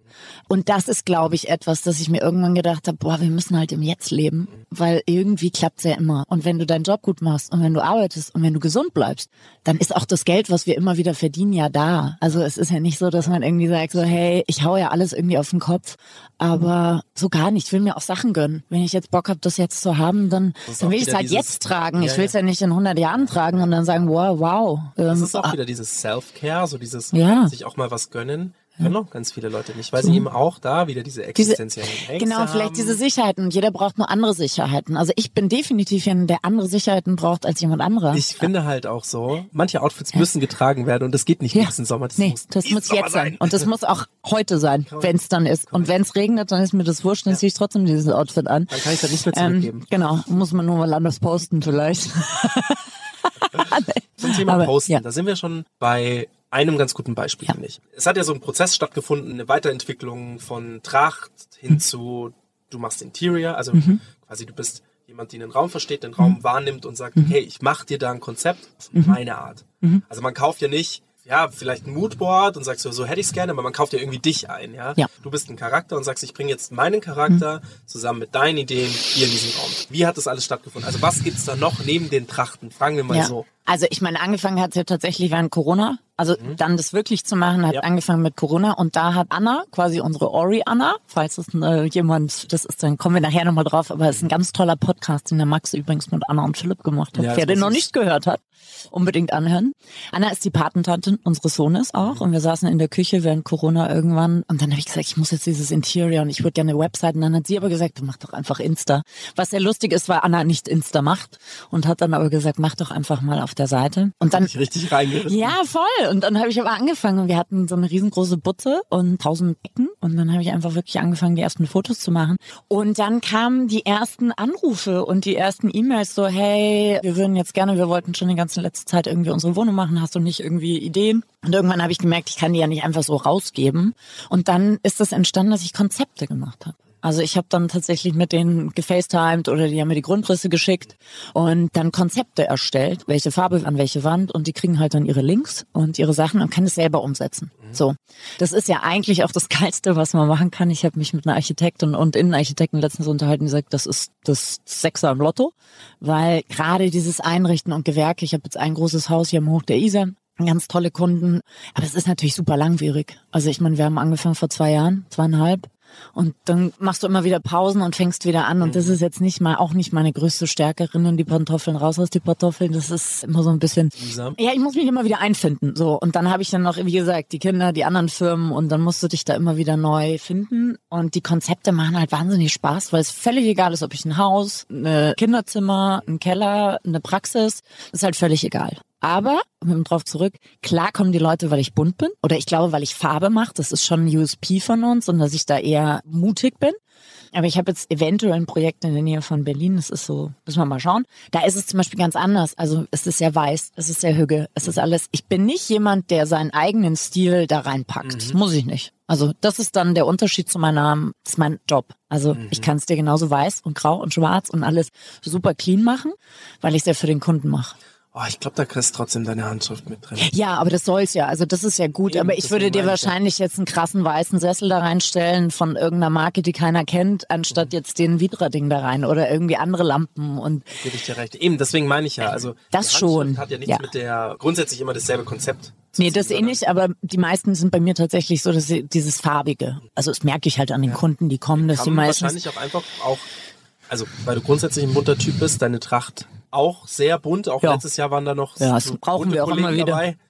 Ja, ist super. Ich verkaufen sich nicht, ehrlich? Ja, wahrscheinlich es ist so. schlechter, ja. ja, es ist leider so, aber es man braucht muss auch ab und zu. Das ist halt auch so ähnlich beim Fotografieren, wenn ich dann mal so Arzi-Konzepte mache.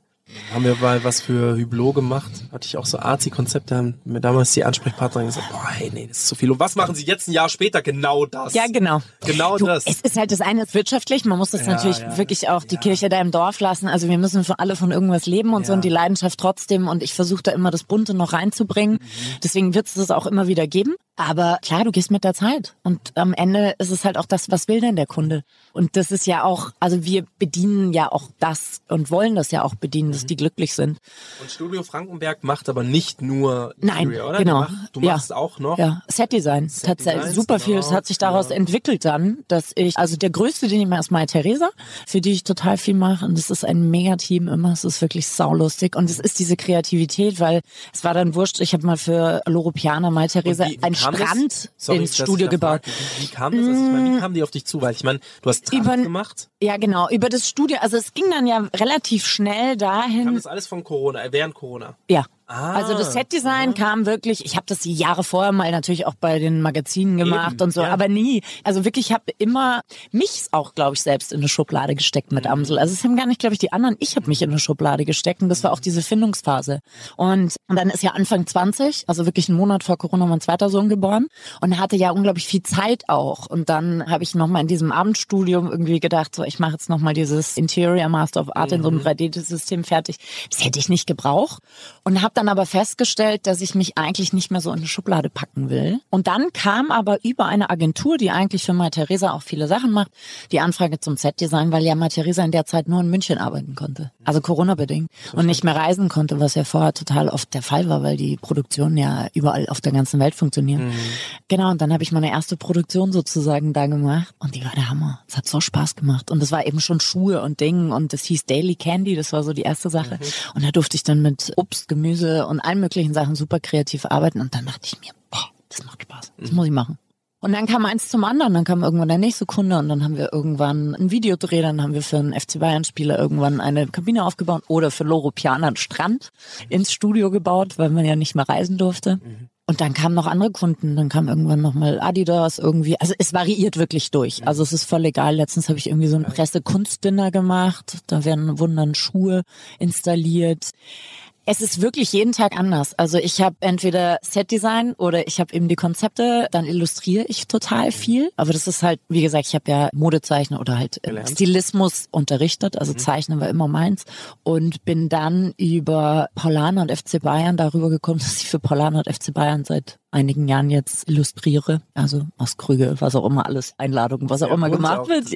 Ja, auch wieder ganz was anderes. Und so kommt's rein und ich schaue, ob ich's machen kann. Und lustig ist, dass die Leute wirklich anfragen für alle möglichen Sachen, weil es eben diese Kreativität einfach, ich glaube, es ist einfach dieser Überbegriff kreativ und es nicht in eine Schublade zu packen. Und es ist so ein krass großes Glück. Ehrlich gesagt bin ich auch immer so ein bisschen Harakiri. Ich glaube, ich springe einfach immer rein, sag klar kann ich das. Und am Ende klappt's auch irgendwie. Also mit vielleicht sehr viel mehr Aufwand manchmal, aber das müssen ja die anderen nicht merken. Und wie ist es, wenn wir jetzt mal so ein bisschen zurückspringen? Das Studio Frankenberg, das war, also erst kam Tracht, dann kam das Mhm. Studio Frankenberg. Während Corona hat sich auch Ori ergeben. Ja. Und die Person Alex, Ja, die. Alex Frankenberg, Alexandra von Frankenberg, wann ist die so, diese Öffentlichkeit in diese Position getreten? Weil du Ja, also mit Amsel war die ja vorher schon immer Ge- da. Das war ja korrekt. genau. Also Genau, mit Amsel spreche war so das natürlich genau. Kooperationen, die du auch Ja, machst. das hat tatsächlich auch Ende Corona. Also tatsächlich vorher war das noch nie so Thema, dass wir da, also klar, für Amsel war das das eine, aber Studio war dann, und dann kamen die ersten Sachen, also es kamen dann irgendwie so die ersten Anfragen für Interviews und Sachen, Habe ich auch viel gelesen, also so diese Interviews, die die so viel auf Studio. Ja, genau, so Oder Home Story, Home genau, Story. genau. Das war ja vor Corona. Ich glaube, die erste Home Story war, ich glaube, war die vor Corona, in Corona, vor Corona vielleicht, ja genau. Und dann ging es so weiter mit den Home Stories oder die Anfang, dann kamen die Interviews mit Studio und Aber Studio ist keine eingetragene Firma, sondern es ist quasi du als Freelancer. Ja, genau. Also klar, es war mal lange die Überlegung, das dann weiterzumachen und dann haben wir aber sehr schnell festgestellt, dass das gar nicht nötig ist, weil man so als, und es gibt so unglaublich, also ich arbeite ja immer pro Projekt, wenn es größere Sachen sind mit verschiedenen, also Messebauer oder Küchenbauer oder wie auch immer, die so grandios sind, dass du einfach sagst, hey, ich arbeite lieber mit unterschiedlichen Leuten und du brauchst keine Angestellten da. Und nachdem ich ja mittlerweile zu, ja, ich würde mal sagen, 40 Prozent Konzepte, 40 Prozent Setdesign und 20 selber einrichte, weil das einfach auch zeitlich gar nicht geht, ist es super, das mit den Gewerken zu machen, weil das halt Voll. echt Profis sind. Ja, und da komme ich auch nicht her. Also das muss man einfach sagen.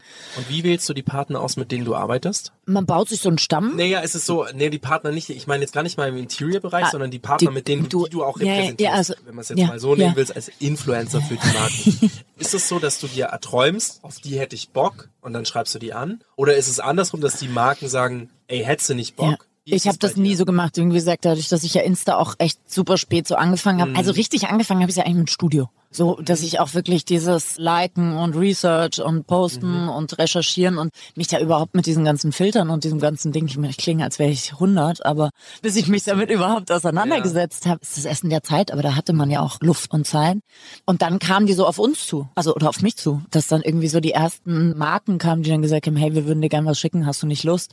Und ich war so, äh, wieso? Was wollt ihr denn schicken? Wieso, was soll denn das? Also dann kamen so die ersten Sachen und dann habe ich so Schritt für Schritt verstanden, was das eigentlich das Konzept ist und wie man das macht. Gerade Breitling, mit denen haben wir ja auch gesprochen, Ja. die suchen halt einfach Local Heroes. Ja, das war Das geil, das war echt Marketing toll, ja, ist, ja, in deiner Stadt Repräsentanten zu haben, wo du auch eine Boutique hast, wo du halt sagst, das geht nicht darum, Ja. dass sie die massigste Reichweite der Welt haben, sondern dass sie halt echt Ja. sind. Ja, also das war sowieso das Lustigste, weil als ich diese Nachricht, diese Anfrage bekommen habe, dachte ich ja erst, die E-Mail ist falsch. So, die meinen eine andere Alex. Und dann habe ich aber mit, Mhm. Aber du hast das Spiel ähm, weitergespielt. naja, und dann habe ich eben mit einer ganz, ganz wundervollen, also Bussi Natalie, Natalie, ohne Natalie geht gar nichts bei Breitling, das muss man mal hier gesagt haben. Ähm, Frauenpower. Frauenpower, aber sowas von telefoniert und genau, und dann kam so ein bisschen eigentlich, dass man gesagt hat, du als Unternehmerin und es gibt so bestimmte Gesichter und das finden wir irgendwie gut und wir brauchen, es ging gar nicht um das große Influencing, sondern tatsächlich um diese Nahbarkeit und diese Authentizität. Authentizität. Authentizität. Ist das ein Wörter, die man nicht... Auren, Auren, Auren, ist ja wurscht, alles wurscht. Genau, und dann hatten wir aber mit Amsel so das erste, das passte natürlich auch total gut zu Wiesen und dann haben wir da so eine kleine Dindel, genau, so eine kleine Koop und naja, und seitdem ist man dann Squad on a Mission nennt sich das. Ah ja. Äh, Man ist dann so ein Squad und da fühle ich mich wahnsinnig geehrt, irgendwie dabei zu sein. Und die Idee war halt einfach auch so schön, weil, also wir sind ja eine Generation Handy, wir leben ja damit, also 24-7, ich gehöre leider auch zu denen.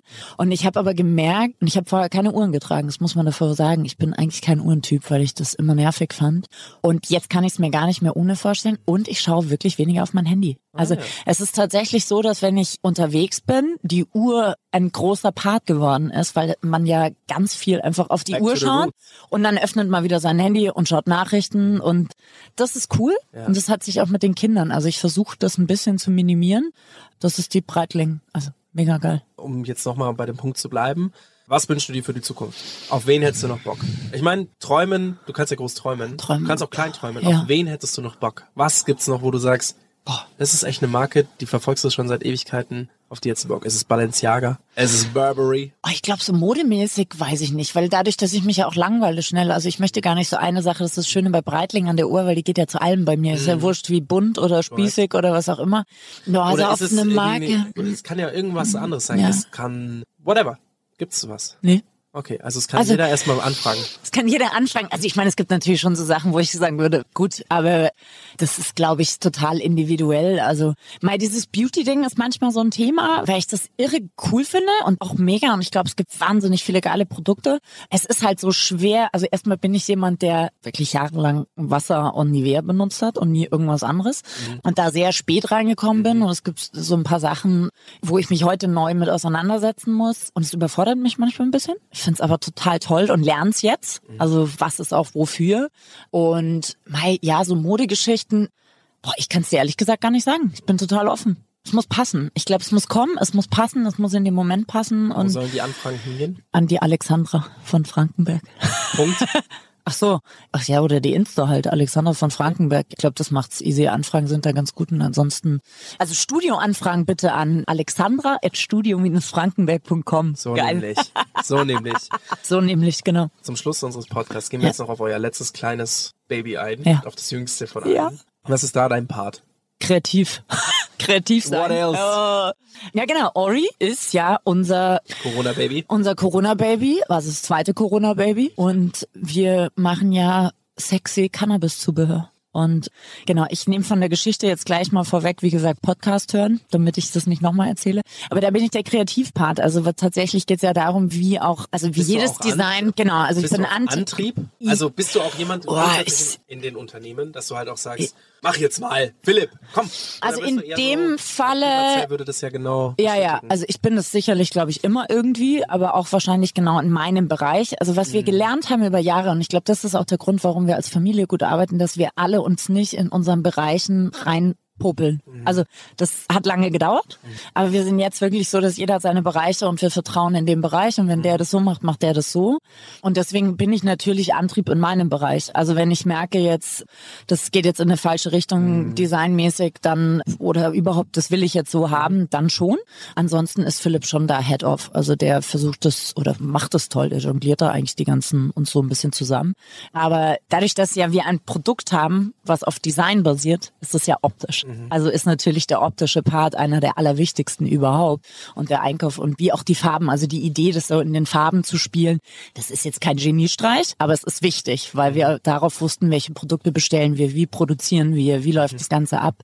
Und Bist du dann auch so Produktresearch mit dabei? ja, ja, ja. Und wir designen ja jetzt selber. Also wir fangen ja jetzt selber an, ähm, die Produkte zu machen. Am Anfang haben wir viel gekauft oder hauptsächlich, weil wir erstmal gesagt haben, wir checken es mal aus und haben uns da aber ja Europavertrieb schon relativ gut gesichert. Und ja, das auch, also Produkt ist da ein Thema, aber es ist natürlich super krass, weil ich wusste nicht, wie fein das ist, dass du, wie groß darf unten die Kugel sein, wo das Wasser rein und der Straw, damit es gut Kein ist Plan. zum Ziehen, ja genau, keine Ahnung. Und haben aber einen Produktdesigner. Aber genau, ich bin sozusagen wirklich dafür da, das dann auch schnell und schön und in Design und sich dann nicht zu verkünsteln. Und das, glaube ich, kann ich ganz gut. Dadurch, dass ich sehr schnell ich langweile mich ja auch schnell, aber da sehr effektiv bin, will ich, dass es schnell funktioniert, trotzdem Ja. gut und dann muss man halt irgendwann sagen, so und jetzt weiter. Geil. Ja. Also ich kann dir nur sagen, wir haben in unserem ersten Podcast schon eineinhalb Stunden aufgenommen. Gott, jetzt sind wir schon wieder. Scheiße. Stunden. Das Nein, ist das ist mein Problem. Nein, nein, das ist ganz perfekt, dass wir das gemacht haben. Ich danke dir. Danke dir, So du die- schön mit dir, Max, dass, dass du es nochmal mit mir gemacht hast, äh, dass nachdem du ich so Zeit nochmal genommen hast. immer ähm, gern. in den Podcast zu kommen, dich zu verfolgen. Das ist sehr inspirierend. Sowohl die Mutterrolle als auch die arbeitende Kraft. Egal in Es welcher geht Form. beides. Ja, ja, aber es muss beides gehen, Ja. weil warum sollte man das trennen? Das muss man aus den Köpfen raus, dass das zu trennen Ja. ist. Es muss in die Köpfe rein, Ja. dass das Kinder sind sowas Geiles Ach, voll. und Vorbildfunktion sein Zu ist irgendwie integrieren. was Geiles. Es gibt eh kein normgerechtes Vorbild und es gibt auch kein normgerechtes Elternsein. Es funktioniert immer anders. Manche Kinder haben irgendwelche Krankheiten, manche Kinder haben keine Krankheiten. Es Absolut. ist scheißegal. Durchziehen, Ja. machen. Integrieren, das muss zu deinem Leben passen. Das Ja, muss ja, genau. immer zum jeweiligen Leben passen. Und ich glaube, also wenn ich den Noah nicht so früh bekommen hätte, Stimmt, du bist ja auch so ein ganz früher Papa. Ja, ja, stimmt, 25 ja. bin ich ja. gewesen.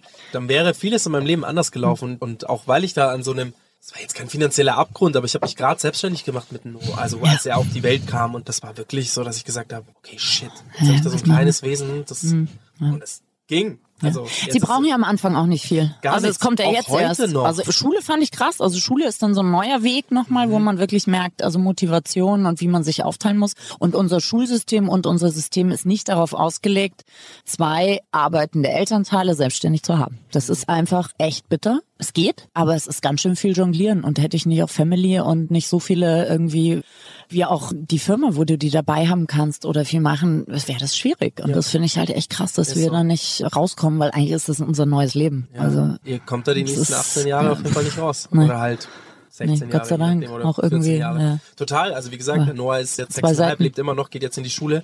Und erst letzte ja, Woche... eben, sie leben immer noch. Man Ja, glaubt immer, sie irgendwas krass, macht er hat man auch immer noch Ja.